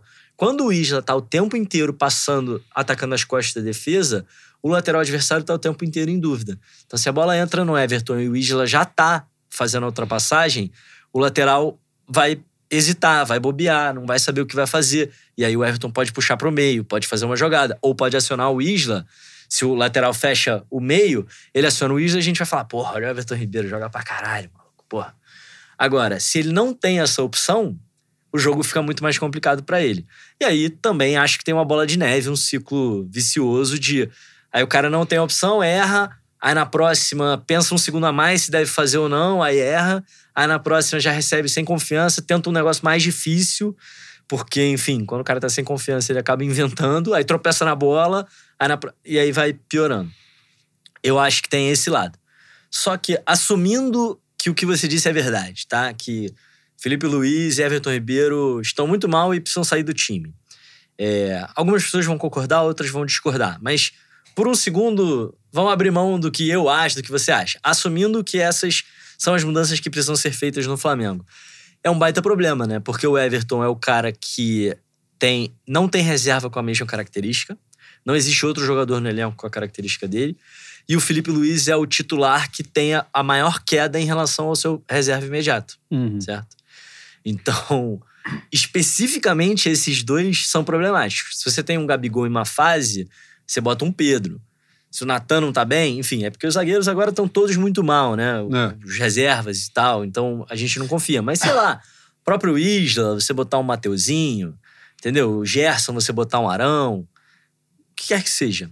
Esses dois especificamente são dois caras difíceis de substituir hoje no Flamengo sem fazer mudanças estruturais. Aí você pode, sim, sacar o Everton Ribeiro. Eu não acho que isso justifica eles serem titulares é, sempre. Sim. Acho que ninguém é titular sempre em nenhum time. Mas se você quiser sacar o Everton Ribeiro, acho que tem que fazer uma mudança de estrutura no time. Faz aquela pergunta, Bui. Que te amassaram, né? Sai o Everton Ribeiro. E aí? Vitinho, tu bota, bo- colocaria o Vitinho, apostaria no nosso menino? Cara, eu, eu confesso que eu teria testado essa opção em alguns dos jogos anteriores, porque eu acho que nos quatro primeiros jogos do Rogério, o Vitinho entrou bem. Ele foi bem. Inclusive o jogo contra o Racing, que ele perdeu um gol feito. Ele tava jogando muito Ele bem foi nesse bem jogo. naquele jogo. Então, e ele jogou muitas vezes pelo lado direito com o Rogério, né? Que normalmente o Jorge Jesus preferia usar ele pelo lado esquerdo, mas com o Rogério ele, ele entrou pelo lado direito e foi bem. E aí, quando ele começou a ir bem, foi o momento que, enfim, a sopa esquentou ali e o Rogério voltou pro time de 2019 e falou: Ah, esse aqui é o time que eu confio, porque eu já sei onde pode dar. E o Vitinho parou de entrar nos jogos. E aí, realmente, os últimos jogos que ele entrou, ele entrou, não vou nem dizer mal, ele entrou muito estranho, cara. O jogo contra o Goiás, ele entra Ele entrou desconectado. sem- de Dormindo. cara. O que que era aquilo, entendeu? Eu até falei pra galera, cara, ele tá sem, sem caneleira. Ceará, ele entrou de lateral. É, aí, enfim, contra o Ceará, não dá nem pra botar. Ele na sendo o último. né? Aí no final ainda fica aquela cena último emblemática, ele de último Ridículo. homem. No, é, no- aquela no cena segundo gol. ridícula. Mas assim, eu teria testado essa hipótese em alguns jogos anteriores. É, tipo, sei lá, tá ganhando um jogo, finalzinho, ou empatando um jogo. Ah, tira o Everton, bota o Vitinho, vendo o que dá e tudo mais. Deixa o time um pouco mais físico, ganha um pouco mais um contra um. Esse drible que o Everton não tá acertando. Mas hoje, se fosse tirar o Everton, não botaria o Vitinho, não. Porque hoje eu acho que é uma missão do Flamengo tentar botar Gabigol e Pedro juntos. Para mim, essa é a missão número um. Porque também, se as coisas não estão dando certo e você tem essa possibilidade, porra, meu irmão, tenta, entendeu? E aí, para mim, tendo é, Gabigol e Pedro juntos no ataque, você poderia muito bem tirar o Everton Ribeiro, mas aí qual é a estrutura que você vai criar? Você vai manter o Bruno Henrique ou vai trazer um meio-campo mais fortalecido com Gerson, Diego e Arão? E aí manter o Arrascaeta por trás do atacante? Ou você vai abrir o Bruno Henrique pelo lado direito, por exemplo, onde ele não gosta, não costuma jogar, mas pode ser um cara mais dessa esticada, né, da correria. E aí mantém o Arrascaeta pelo lado esquerdo no 4-4-2. Ou traz o Arrascaeta pro lado direito no 4-4-2 e mantém o Bruno no lado esquerdo. Aí são opções, são escolhas que Pro jogo contra o Palmeiras amanhã. É, eu acho. Você cara, entraria com o Felipe Luiz, com Isla? Eu entraria com o Felipe Luiz, com certeza. É, eu acho que eu entraria e o Diego, o Isla, que sim. entrou muito bem contra o Ceará e o Goiás. Como é que você, você entraria com ele no jogo do Palmeiras? Então, eu acho que se for. Porque, é, de novo, para entrar o Diego, acho que precisa ter uma mudança estrutural no time, né? O Diego, por exemplo, a simples troca. Imaginando esse time no 4-4-2, o Everton sendo o meia pela direita do 4-4-2. É, a simples troca Everton por Diego não funciona. O Diego não pode jogar naquele corredor ali. Então ele pode inverter o Diego com o Gerson, trazer o Diego para jogar junto com o Arão por dentro e o Gerson jogar pelo lado direito, já jogou algumas vezes. Ou ele pode fazer essa trinca jogar por trás do Arrascaeta, que é uma maneira que o Flamengo não joga há 10 anos, desde 2011, 5 a 4 contra o Santos. Era Vanderlei Luxemburgo, que o Flamengo não joga com losango no meio-campo. É... Mas é uma opção, e aí você mantém a dupla de ataque. Você pode manter o 4-2-3-1, que é o esquema que ele, que ele tem usado nos últimos jogos, inclusive com o Diego de meia e o Rascaeta aberto pelo lado esquerdo no 4-2-3-1, e aí só ou Gabigol ou Pedro na frente. Eu, sinceramente, acho que é uma, uma escolha muito difícil que ele tem para fazer contra o Palmeiras, porque nos esportes americanos os caras usam muito esse termo, né, do matchup, que assim, não é só sobre o quão bom um time é e o quão bom o outro time é. É, é sobre o quão bom um time é contra o outro time, tá? Então, o que, que é melhor no pedra, papel, tesoura? Pedra ou papel? Os dois são iguais, só que papel ganha de pedra. Só que o que, que é melhor? Papel ou tesoura? Os dois são iguais, mas a tesoura ganha do, do papel. Então, não é só sobre o quanto um time é melhor que o outro, mas o quanto que um encaixa no outro. E eu acho que nesse caso, esse matchup, né, essa combinação é muito favorável ao Palmeiras. Porque hoje o Flamengo é um time que tem muita dificuldade de furar retranca e o Palmeiras. O Palmeiras hoje talvez seja no Brasil. Não acho que é disparado o melhor futebol do Brasil. Não acho que é uma máquina. Não acho que revolucionou uma coisa incrível, maravilhosa, nunca vista antes. Não acho nada disso. Acho que é um time que tá ali no bolo dos times de cima, é, em termos de futebol apresentado. Mas talvez desses times de cima é o que fica mais confortável de não ter a bola. Tá? Ele, contra os pequenos, fica com a bola e, e pressiona e tudo mais. Contra os grandes, ele entrega a bola e se fecha lá atrás. Ele gosta de jogar assim. Né? O Palmeiras ele tem essa característica. E o Flamengo hoje tem muita dificuldade de furar retranca. E o Flamengo hoje sofre muito com contra-ataques bem encaixados. Uhum, isso que eu ia falar. E o Palmeiras ama Uhum. jogar no contra-ataque, usar a transição o tempo todo. Então eu acho que, é, infelizmente pra gente, deu um pedra, papel tesoura que a gente botou peça e os caras botaram papel, entendeu? É, tá num momento que eu acho que o encaixe é desfavorável pra gente. Mas vamos ver, né? Vamos ver. O que, que ele pode fazer pra, enfim, resolver essas, essas duas situações, com bola e sem bola. O Palmeiras vinha muito num, num, num momento que quem acompanhava os jogos, assim, eu não vi todos os jogos, mas os jogos que eu tinha visto, em vários momentos os resultados eram melhores do que o desempenho em si. Uhum. Muito. Tem o primeiro jogo contra o River Plate, que é um jogo que passa um pouco por isso também, né? O resultado mentiroso É, também. o né? River Plate perde gols, dois, três gols, antes de sofrer o primeiro. O primeiro gol é uma falha absurda do River Plate, né? Do Armani depois do, do zagueiro. Sim. E aí, dali pra frente, daquele momento pra frente, o Palmeiras ficou senhor do jogo e fez a boa partida. Acho que ele ficou muito confortável, né? Sim. Mais do que dominante. Porque aí já tinha, já tinha um gol fora, já tinha uma. exatamente. As circunstâncias favoreceram. Exatamente. O River acho que teve um dia muito ruim, uma noite muito ruim, Ruim. de assim, num ponto que é para além de um trabalho longo, de um trabalho bem feito, aquilo que a gente estava falando, né, da estabilidade mais da Sim. qualidade. O River é um time, pelo menos né, ao longo desses anos de, de Gajardo aí, é um time com uma, eu vou dizer, uma estabilidade emocional. É um time que entende o jogo, ele não se afoba, ele não se desespera e vai manter. Isso ficou muito claro no jogo de volta, né? Sim. É, o time foi o oposto. né? Exato. E o time se afobou depois de tomar o gol e o Palmeiras estava muito bem. Teve lá o seu, o seu grande momento, né? O ápice com, com o Abel. É, no jogo de volta, parecia que tinha voltado aquela, aquela ideia de que o Palmeiras tinha resultados melhores que o desempenho, só que diante de um River Plate que estava sendo o River Plate dos últimos anos. Então casou uma coisa na outra e foi um, amasso, né? Poucas vezes vi na Libertadores. O resultado foi mentiroso. Foi. E era pra porrada ali ter acontecido de uma forma até maior, né? Não apenas Foi, o foi. fazer o outro gol e ir para os pênaltis. Não, era pra ter feito ali, ter matado o jogo ali tranquilamente. Não à toa, são acho que dois gols anulados, dois pênaltis que mandam recuar, um bagulho assim. É um amasso total. O Palmeiras não conseguia sair, não conseguia. O Palmeiras, era aquilo que você estava falando. O Palmeiras não conseguia entender o que estava acontecendo. Ele demorou a entender. Quando ele estava entendendo, o negócio já estava ali brotando a todo momento. É, E aí ficou aquela, porra, o jogo em Buenos Aires é o ponto fora da curva do time do Palmeiras. Que eles fizeram um bom jogo, aliaram um, um bom jogo com um bom resultado. Sim. Depois, porque na hora, eu lembro que quando aconteceu aquilo, foi igual o Guto Ferreira, né? Acabou o jogo, é a genialidade, tá na hora de exaltar o cara, o cara é fantástico, o futebol brasileiro, o português vai vir aqui, vai fazer o que quiser, nasceu em Portugal, vem aqui, vai deitar os cabelos. Chega o jogo de volta, ficou aquele, opa, não, porque ainda teve isso. O jogo de ida é o cara que acabou de chegar no Palmeiras, com dois, três meses, e o Galhardo, que já É. tinha perdido pro Jorge Jesus a outra final, num jogo muito mais equilibrado, mas que tinha perdido lá. E aí ficou aquela aí, tá vendo? Pega o Galhardo com 5, 6 anos de trabalho olha lá e amassa o cara, qualquer um ganha dele. Vem o jogo de volta e é um- uma destruição total, Uhum. né? Por uma infelicidade o River Plate não consegue o resultado. Aí ficou naquela de, opa, balançou de novo, né? Aí o Palmeiras tem um outro jogo, É, É esporte? 4 4x0 no Corinthians agora. não, não tem um esporte que é 1 a 0 Ou o Teve- esporte é antes? teve Eu um- É, foi- Foi 1x0 esporte que o, o que, esporte que teve, um pênalti. no pênalti no final, absurdo, que o VAR que o, que o VAR conseguiu não marcar aquilo.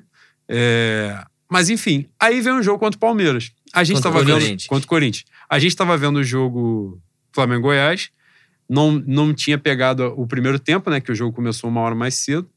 E depois a gente foi ver os gols do Palmeiras contra o Corinthians. E dos quatro gols, uns três gols são de alguém dar um balão pra frente, Sim. Parecia que não tinha zaga o resvala em alguém e sobra um Luiz Adriano na cara do goleiro, sobra um dois contra um a qualquer momento. E aí volta aquilo de a gente, quando a gente não observa o jogo, a gente vai lá, pô, Palmeiras, o Corinthians tá dando a sacolada no Fluminense, aparentemente, ó, o o Corinthians estabilizou. Aí ele vai pra um clássico, toma 4 a 0 Porra, Palmeiras é uma máquina, voltou a destruir. Pois é, exato. E aí você vai ver os lances do jogo, os melhores momentos, né, o desenvolvimento. Você vê que isso acontece muito também. Então, passa por, pela questão que a gente falou no início do programa, da questão de estratégia, né? Do jogo, de ler o jogo, entender qual é o jogo dos caras e não se afobar, no sentido, ó, a gente tá pegando os caras que estão na final da Copa do Brasil, na final da Libertadores, estão vivos no brasileiro e acabaram de sacolar o, o- o maior Ah, rival. É, eu acho que.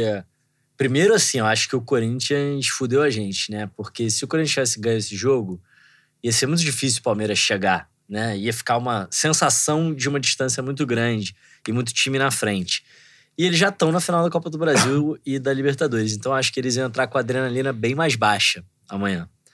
É, tendo goleado o Corinthians e com a possibilidade de passar o Flamengo amanhã, efetivamente, eu acho que eles vão vir com sangue nos olhos, porque é a chance de manter todas as frentes vivas. E né? tem a rusga de 19 que eles foram Claro. amassados duas vezes. Claro, não, isso aí, sem dúvida. Mas então eu acho que, que amanhã vai ser um jogo muito mais quente do que poderia ser se o resultado contra o Corinthians tivesse sido diferente. Mas eu acho, eu vou um pouco na contramão. Eu falei isso ontem, né, na live que eu fiz com, com o Vene Casagrande. Falei, cara, eu vou um pouco na contramão do que o pessoal vem dizendo sobre o Palmeiras, que é um trabalho revolucionário, incrível, maravilhoso. Cara, o trabalho é muito bom, realmente. Hoje o Palmeiras é um dos times mais consistentes do Campeonato Brasileiro. E o que eu acho que é a grande vantagem é isso que eu falei. Entre os melhores, ele é o mais adaptável. Ele é o que melhor se adapta a diferentes contextos. Mas eu não acho que ele tá tão acima do que os outros vêm jogando, assim. Inclusive, é porque como a torcida do Flamengo acompanha muito o Flamengo, e a gente ficou com aquele parâmetro de 2019, outro dia eu vi uma galera falando: não, hoje o Flamengo joga um futebol de rebaixado. Eu falei, cara, vocês não veem o campeonato. tipo, essa bolinha. Essa aí, ticada que a gente é... deu agora no final de Botafogo e Atlético Goianiense. Sério, essa bolinha que o Flamengo tá jogando agora e que eu tô puto, vocês estão puto, tá todo mundo puto. Cara, essa bolinha aí é da galera do G6 ali, tá todo mundo jogando uhum. esse nível, entendeu? O Inter de seis vitórias seguidas de Abel Braga Nossa. tomou um calor do Ceará, maluco.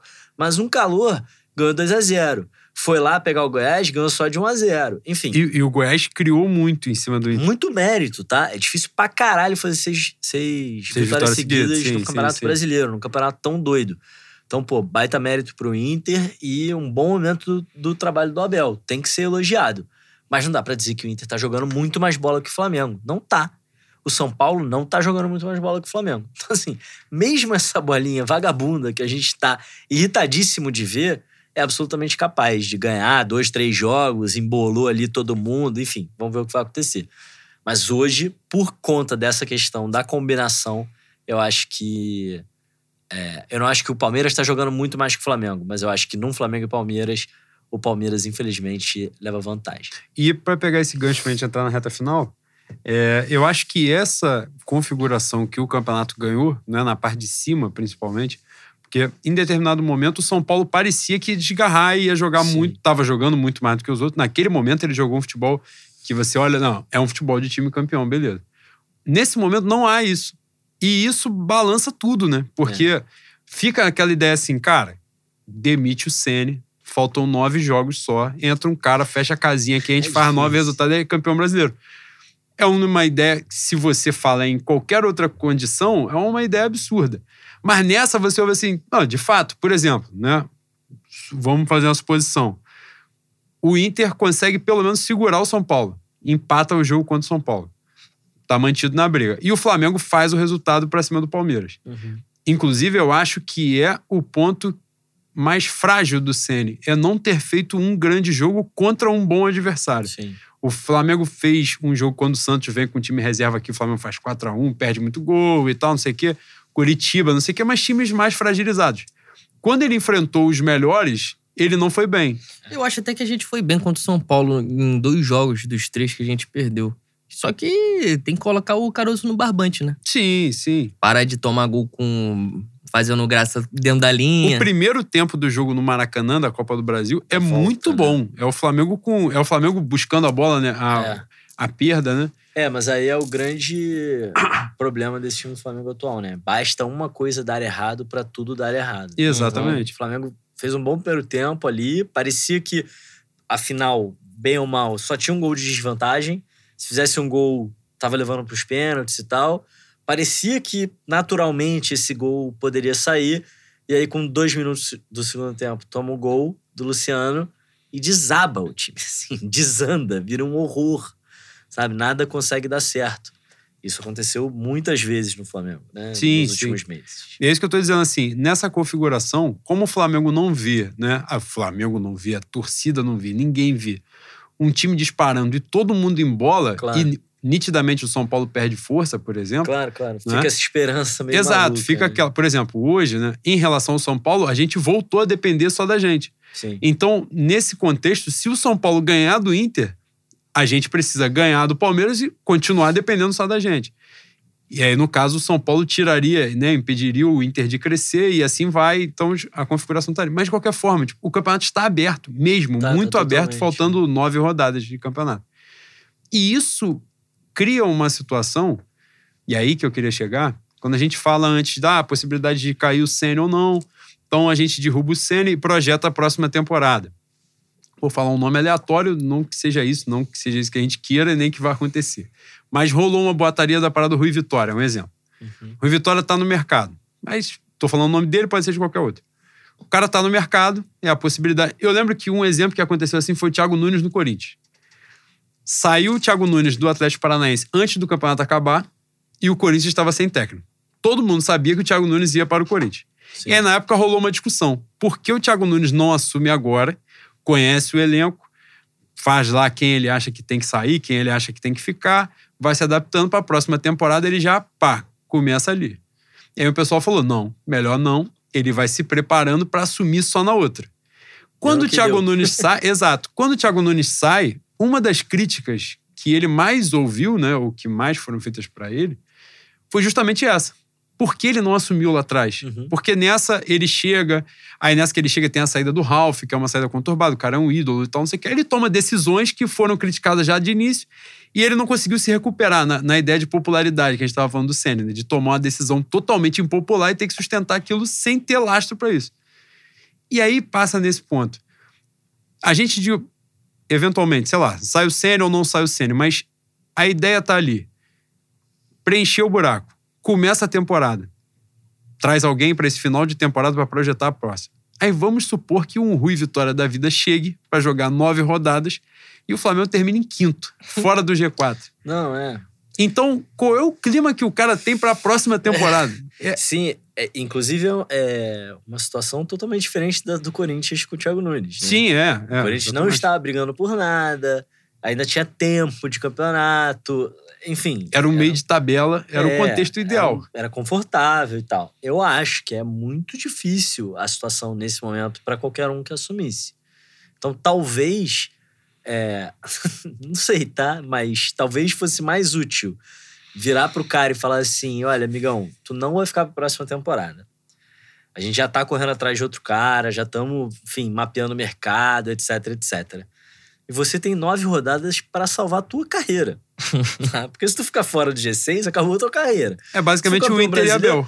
Se tu, ficou, se tu for campeão brasileiro, tu, porra, sai daqui campeão brasileiro, vai pra outro. Mas independente do que aconteça, você não será o treinador da próxima temporada. Talvez isso seja melhor do que. Tô, claro, né? Sim. Trazendo uma Ah, De hipótese. certa forma, tá acontecendo que- isso no Inter, né? Com, que o Ramires É. ficou estampado na cara de todo mundo, Sim. que será o novo técnico. E o Abel, nessa, ele, malandro, safo do jogo, lá, então eu vou sair. Se eu vou sair no final do ano, então eu vou sair. Então, não sei o que. Não, não, não, fica aqui para um rearranjo. Aí vem o Abel com a sua motivação. Sim. E Prendeu todo mundo. É, a gente vai lembrar aqui de o fabuloso Jupp Heynckes, né? Que tava lá treinando do Bayern de Munique. Os caras chegaram pra ele no começo da temporada, antes de começar a temporada, e falaram: amigão, esse é teu último ano, contratamos o Guardiola. Então ano que vem é Guardiola, tá? Tu, tu vai ter um ano, não importa o que aconteça, você não vai ser demitido, mas não importa o que aconteça, você vai ficar até o fim da temporada, mas também não vai ficar na próxima temporada. E o cara foi e ganhou a Champions League, Campeonato Alemão e a Copa da Alemanha. Né, ganhou o o Fez triplete o que o Guardiola não Guardiola fez. não conseguiu fazer depois. É, também tem isso, enfim, o cara tem a própria carreira, né, para administrar. Então, essa hipótese, claro, pode parecer meio absurda e eu não sei como é o clima dentro, mas o que eu quero dizer é que as coisas são um, po- um pouco mais sutis e um pouco mais complexas do que simplesmente tira agora, bota outro, Exato. etc. Exatamente. Porque, justamente pelo que você colocou, as decisões não são garantidas, né? Então, e aí voltando no ponto do, do longo prazo, se você me falasse assim, não, olha, eu sou o gênio da lâmpada, eu, sei lá, enfim, consigo prever o futuro e eu sei que se o Flamengo demitir agora, trouxer outro, não sei o que, ele vai ter 80% de chance de ser campeão brasileiro esse ano. Só que a chance dele ser campeão nos próximos seis anos cai pela metade. Porque vai perder dinheiro, porque não sei o que, não sei o que. Você pega esse acordo, entendeu? Se o diabo chega pra você e bota esse contrato na tua frente, tu assina? É difícil, não É é? difícil. né? Não é uma resposta óbvia. E aí entra o que o Leandro já falou, é ano eleitoral ano que vem. Então, isso também pesa. Esse é um dos grandes problemas. Esse né? ano. Já estamos. É, é é verdade, esse ano. é verdade. É porque, cara, pra mim, isso foi uma coisa que eu descobri, assim, agora. que o meu ano é contado pela temporada do futebol. Ah, mas isso é. Então, tipo, eu só falo de Exatamente. 2019 como ano passado, 2020 como esse ano e 2021 como ano que vem. Apesar de já estar. Você tá falando nessa configuração do do certo pelo duvidoso, ao final de 2019, todos os torcedores do Flamengo provavelmente olhavam e falavam: impossível o Flamengo perder o Campeonato Brasileiro É, de 2020. E aí aconteceu Uhum. todo um vendaval. É, então as decisões elas não são tão é, preto no branco assim, né? Não são tão simples de Sim, serem sim, tomadas sim. porque a gente não sabe ao certo o que vai acontecer. Se soubesse, a gente podia fazer essa conta. Agora, o que, que- e ainda mais no campeonato tão maluco assim, né? Porque de fato, o- a história que vai ficar no final do campeonato, independente de quem for campeão, vai ser a história de uma grande arrancada no final. Sim. Independente do campeão, daqui a 10 anos a gente vai falar assim, porra, o time tal conseguiu uma arrancada no final e desgarrou. Que é isso. Quem tiver um Porque bom o- aproveitamento Porque o nos nove São Paulo dá finais. amostras de um time. Desgastado. Mas mesmo já. o próprio São Paulo, cara. Mesmo, se o São Paulo for campeão, vai ser um time que ficou líder tal, não sei o quê, daqui a pouco deu uma caída e aí a arrancada final foi o que salvou, entendeu? Mesmo se o Sim. se É. o líder, a sei lá quantas rodadas, for campeão, eu acho que a história final vai ser desse, dessa superação, né? Sim. Mais do que a de um time que se impôs. Então, agora sim, Théo, para finalizar, suas expectativas para essa reta final de Campeonato Brasileiro? Cara, é. Final de temporada, no caso. Pois é, final de temporada que já emenda em outra, né? Enfim, essa loucura que a gente tá vivendo. É, eu acho. A gente tem que esperar o que vai acontecer amanhã. Eu acho que o jogo contra o Palmeiras é bastante importante, por vários aspectos. É um deles porque, de fato, ele. Não, não vou dizer que define, mas ele encaminha as possibilidades desses dois times na luta pelos títulos, né? Tanto de Flamengo quanto de Palmeiras. Quem ganhar ganha um fôlego novo, quem perder vai dar uma, uma bambeada. Então é a chance de dar uma porrada num, num Concorrente concorrente direto. direto, num concorrente direto, numa rodada em que todos os outros concorrentes diretos estão se enfrentando. Então, fatalmente, ou o Grêmio, ou o Atlético, ou o Inter, ou o São Paulo vão perder pontos. Ou todos eles. E, e tem um aspecto empate. anímico também, né? Exatamente. Então eu acho que esse jogo contra o Palmeiras ele acaba sendo fundamental e para ele eu acho que a única coisa que importa é o resultado no fim das contas. Mas o que eu espero para esse final de temporada é ver um time evoluindo e sendo cada vez mais seguro dentro de campo, porque hoje o que a gente vê no, no Flamengo, enfim, voltando ao que a gente falou mais cedo, de que tem gente dizendo que ah, o Flamengo hoje joga futebol de rebaixado. Não joga, mas virou um time completamente comum no cenário brasileiro. O que é um time comum? É um time meio aleatório. Às vezes as coisas acontecem, às vezes não acontecem. Às vezes joga bem por 30 minutos, desanda nos 15 minutos finais do primeiro tempo. Às vezes joga mal e acha um gol. Às vezes joga bem e toma o gol. Enfim, é um time meio aleatório. E o que a gente quer é, é um time seguro, né? É um time que a gente confie. Mesmo que o resultado não venha no final das contas, sabe? Porque futebol é foda e futebol, enfim, às vezes a bola entra, às vezes não entra. Essas coisas acontecem. A gente precisa ver uma evolução gradual eh, nas próximas semanas, inclusive para encaminhar bem a próxima temporada.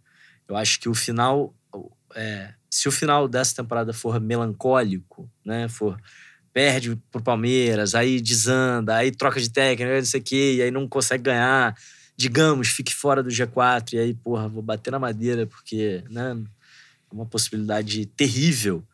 É, aí eu acho que balança muito o projeto Flamengo, né? O- Uhum. O, o longo prazo, assim, a ideia do que a gente está construindo. E além disso, é, eu, que, eu tô muito curioso amanhã para ver. O Flamengo amanhã contra o Palmeiras vai ter um grande reforço, um enorme reforço do gramado. Porque, afinal, o estádio do Flamengo está sendo preparado para Palmeiras e Santos jogarem uma final. E aí o Flamengo não joga no Maracanã, vai jogar em Brasília e parece, pelo menos, que o gramado é melhor. Está melhor, né, nesse momento, do que o do Maracanã.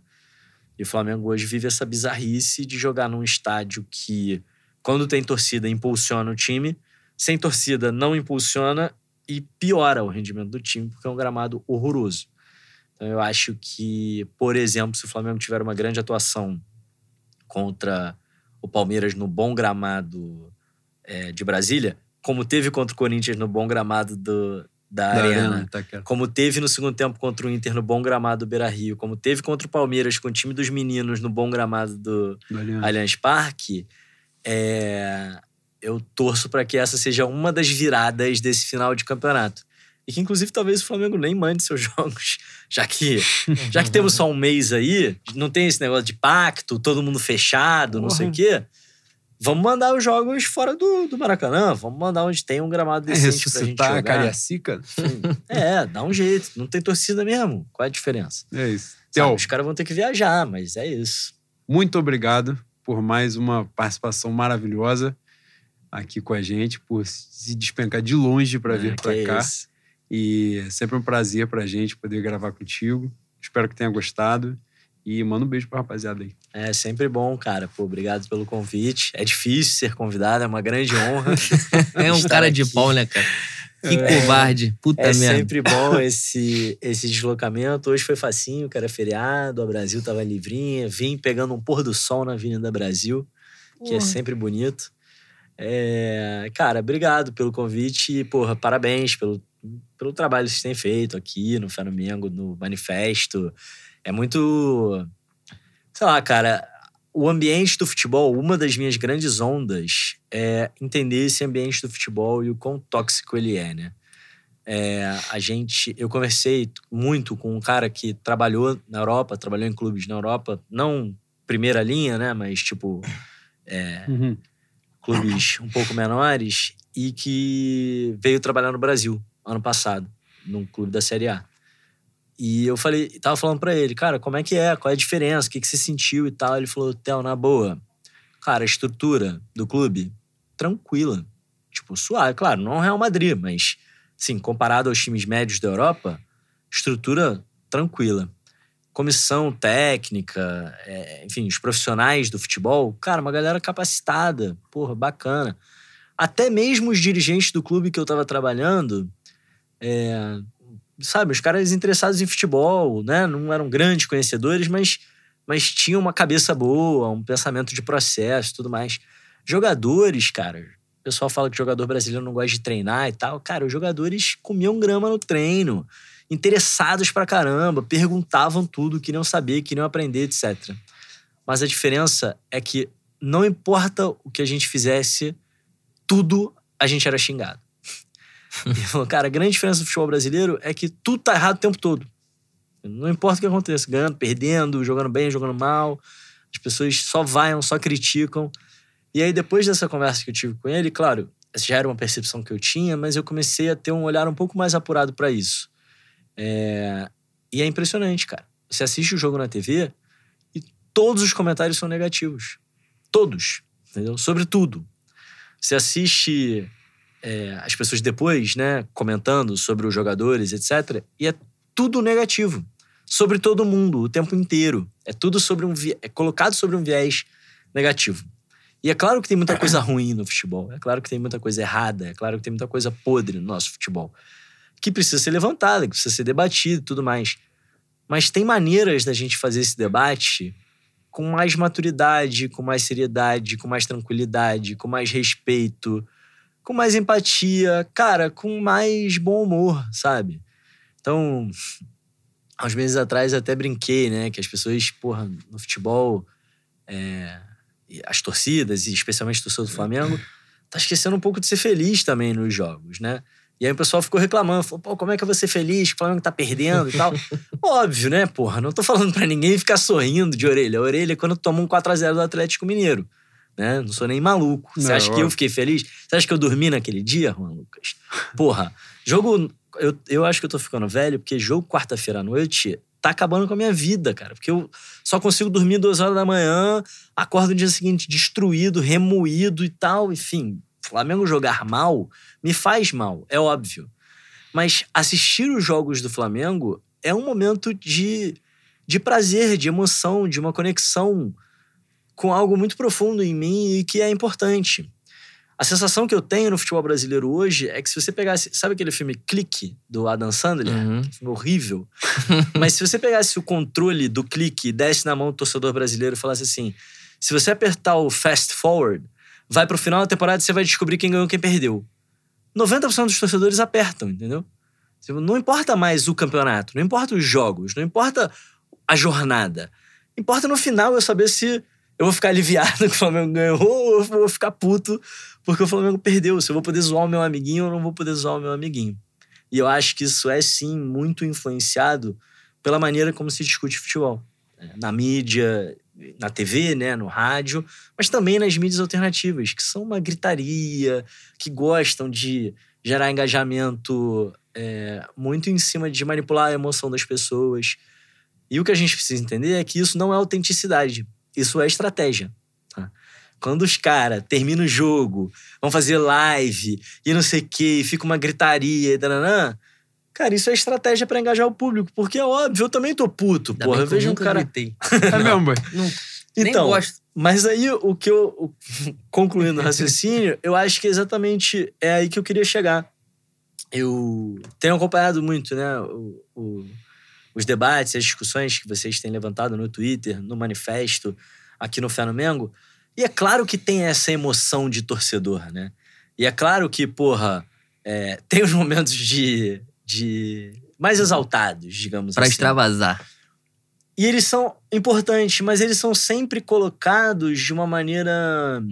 é, Não vou dizer nem positiva, mas assim, de uma maneira propositiva, sabe? De uma maneira é, bacana, uma maneira empática, de uma maneira que se conecta com o torcedor, que não fica manipulando os outros, que não fica, sabe, é, abanando o dirigente com uma mão e xingando com a outra na internet e tudo mais. E é importante a gente falar de futebol dessa maneira. Então, mesmo eu, eu não acho que todo mundo deveria, sabe, parar na frieza dos números. Eu não acho que todo mundo deveria simplesmente analisar desempenho, etc. E eu nem acho que quem se propõe a analisar deve deixar de sentir o jogo. Porque sentir o jogo é a coisa mais fundamental. Quando o cara que se propõe a analisar um jogo de futebol deixa de sentir o jogo de futebol, ele se desconecta daquilo de mais importante que existe no jogo de futebol. É, mas eu, enfim, no final das contas, queria elogiar a maneira como vocês têm feito, é, têm proposto essas conversas, porque no final das contas, até mesmo quando o Flamengo perde, eu tô puto, e aí lá no manifesto tá todo mundo puto e xingando, é maneiro, é engraçado, é descontraído, sabe? É, é bonito, assim, é, é legal, entendeu? É legal ser Flamengo, é legal é, ser Flamengo perto de vocês também, nesses conteúdos, mesmo quando a gente tá puto, mesmo quando a gente tá chateado. Porra, isso aí é pra cortar e Caralho. tatuar, né, velho? Porra. Será que dá pra, dá pra A tatuar senhora, esse minha trecho? mãe não me elogiou dessa forma, né? Eu fiquei um pouco. Olha só.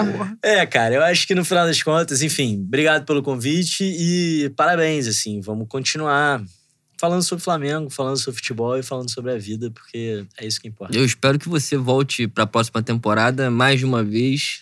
Você, na verdade, só não tá aqui com a gente fixo porque você mora mal, né? Mora na Zona Sul.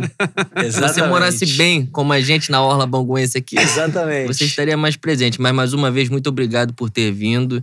A gente sabe da sua agenda. Hoje você é um cara requisitado. Amigo de Mauro César, boi. É mesmo. É um amigo, íntimo. Mauro César, a primeira live dele sozinho, ele citou o Theo. A gente não vai falar aqui os nomes que foram citados que ficam trocando ideia com ele no WhatsApp, né? Pois Ele é, falou exatamente. aqui na, nos bastidores. Mas provavelmente. Mas é um WhatsApp muito concorrido. É, exatamente. concorrido. O Theo que é Sir, né? Morou É, fora, morou tem fora, né? Com, com a rainha. E não morou fora igual você, né? Barros Filho. Não, Morou não, fora, ele morou fora, de fora verdade. mesmo. Teve que, que se virar no inglês pra comer, pra sobreviver. Exatamente. E nessa, Boi, pra gente finalizar agora, você encerrar, Eu? a gente já esticou bem, é. Eu, por questões de trabalho, a minha bateria acabou, eu não assisti o meu compromisso profissional, que é assistir a live da minha mocidade maravilhosa, que está tendo disputa de samba. Vai sair o maior samba da história do carnaval, vai sair agora. Com certeza. Nessa disputa.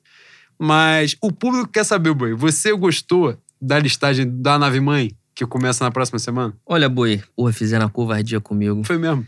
Caralho, o José Bonifácio é um, um homem com muito ardil, né, boi? É mesmo. Ele meteu Carla Dias, mano.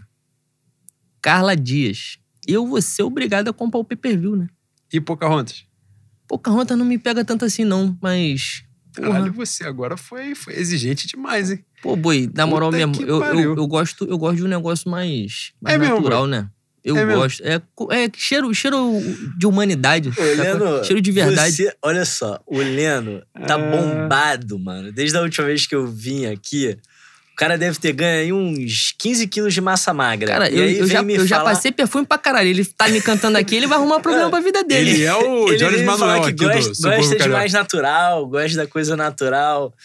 Esse suplemento aí é natural. É o Jones a- Manuel a do coisa, a coisa carioca. natural que eu tô falando é, assim, tanta interferência, né? Ah, da, da entendi, nossa... Do, do bisturi. Pô, e botaram um maluco lá que é, a apresentação do cara é crossfiteiro. Já é foda, né? Crossfiteiro o negócio já é enjoado. Meteu uma mulher que falou assim, não, eu sou muito intensa, falo as verdades. Pô, intensa é foda. Caralho, quando vem, quando vem com um montão de eufemismo assim pra, pra dizer que é um satanás, caralho, Cara, me pega muito, Quando Bui. a pessoa se autodenomina intensa e autêntica, é pica. Pode ficar tranquilo que é sem noção, Graças a Deus, idiota. E você vai fazer exatamente. mutirão pra tirar ela. Não, eu certeza. vou pegar aquela...